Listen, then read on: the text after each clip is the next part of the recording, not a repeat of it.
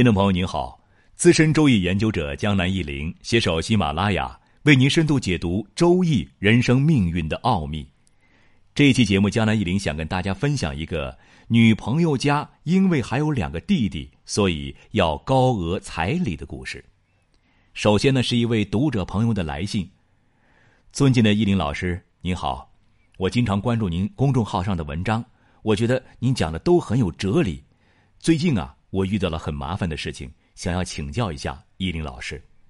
我大学是九八五院校毕业，毕业后校招就直接进入到现在的企业，工资待遇很不错。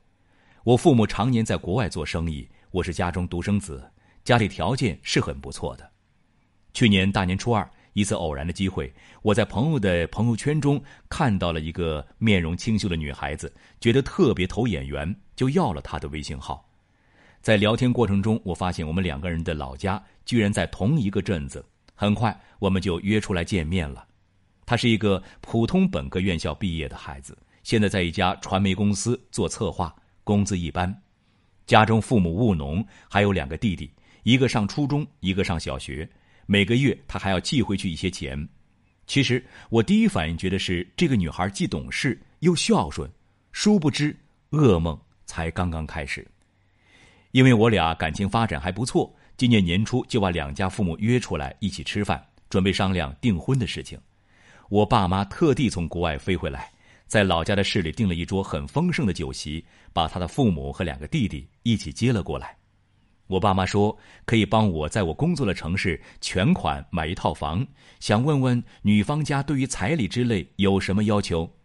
要知道我现在工作的城市房价得两万多一平呢。要买房，怎么也得花上两百多万，加上装修和家具，三百万肯定要的。我爸妈全款为我买房子，免去了我以后房贷的压力，已经算是很为我们考虑了。我感觉我们家已经非常够意思。我女友的父母看着像是老实巴交的，但没想到出口就要五十万的彩礼，难道他们知道我们有钱，把我们家当肥羊宰吗？五十万的彩礼啊，谁家的钱也不是大风刮来的。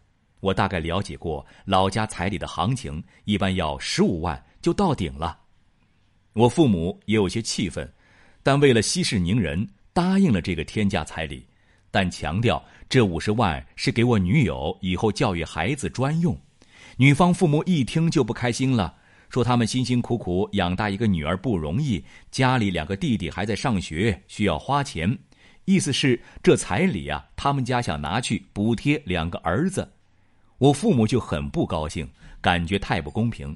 你家辛苦关我什么事儿？难道你是卖女儿吗？第一次父母见面就这么不欢而散了。我和我女友呢也认真谈过这件事儿，我希望她去说服她的父母，但是她很犹豫，感觉自己说了也没用，因为女友的父母一直是典型的重男轻女。并且从小就把女友管得死死的，面对金钱大事，哪里可能听女儿的话呢？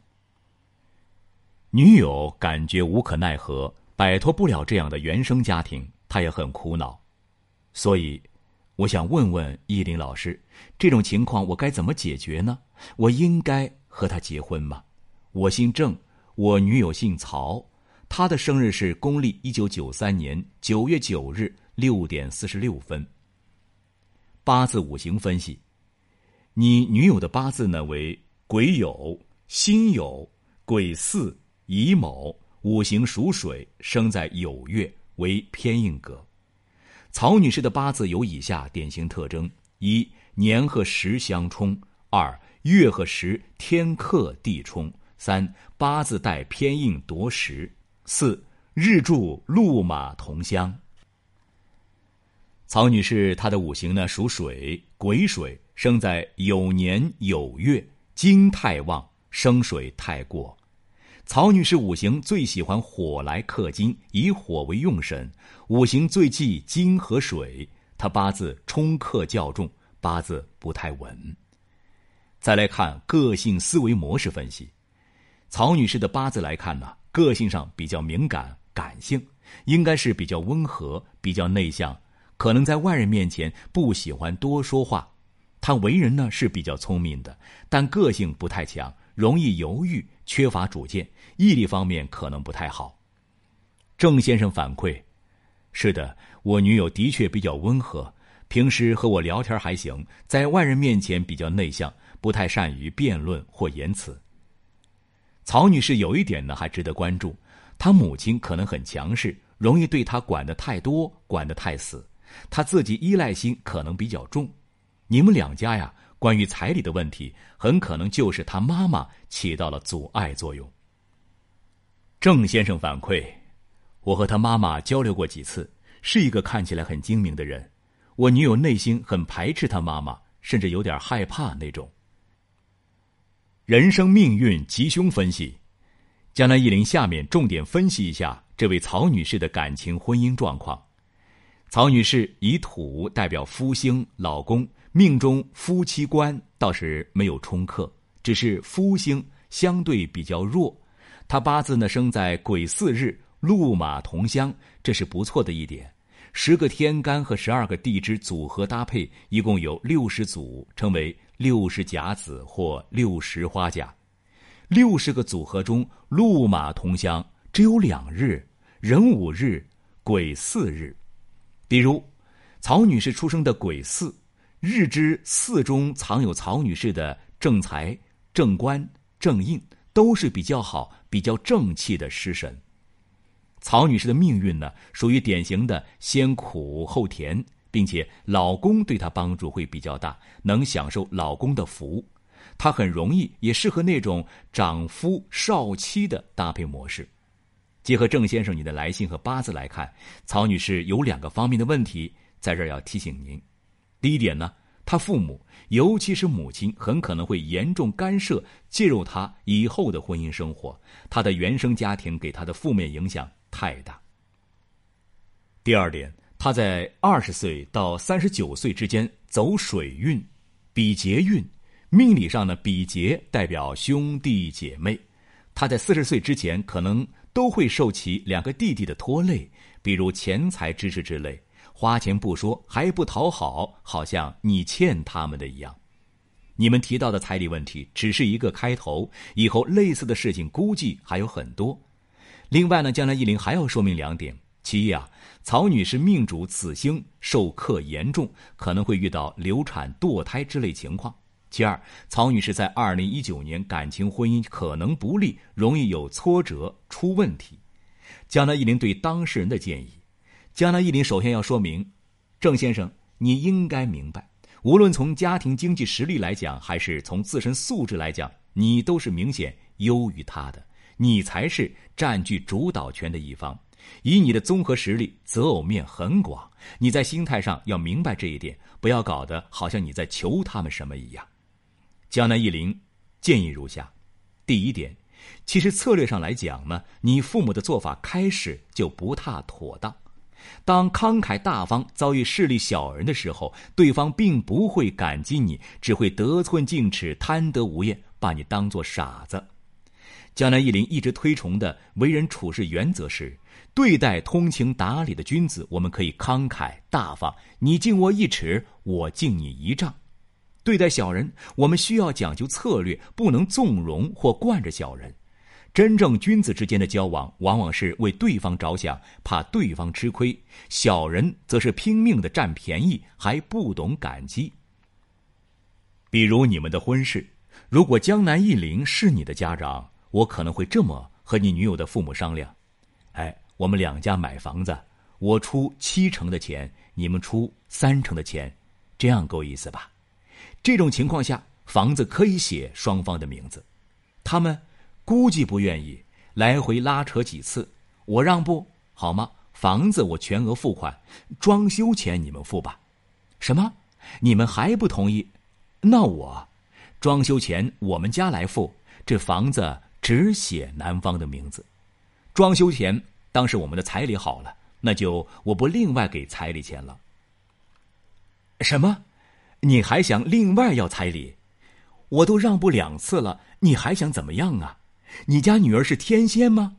实在不行，彩礼按照正常标准给他们，应该不可能再闹什么了吧？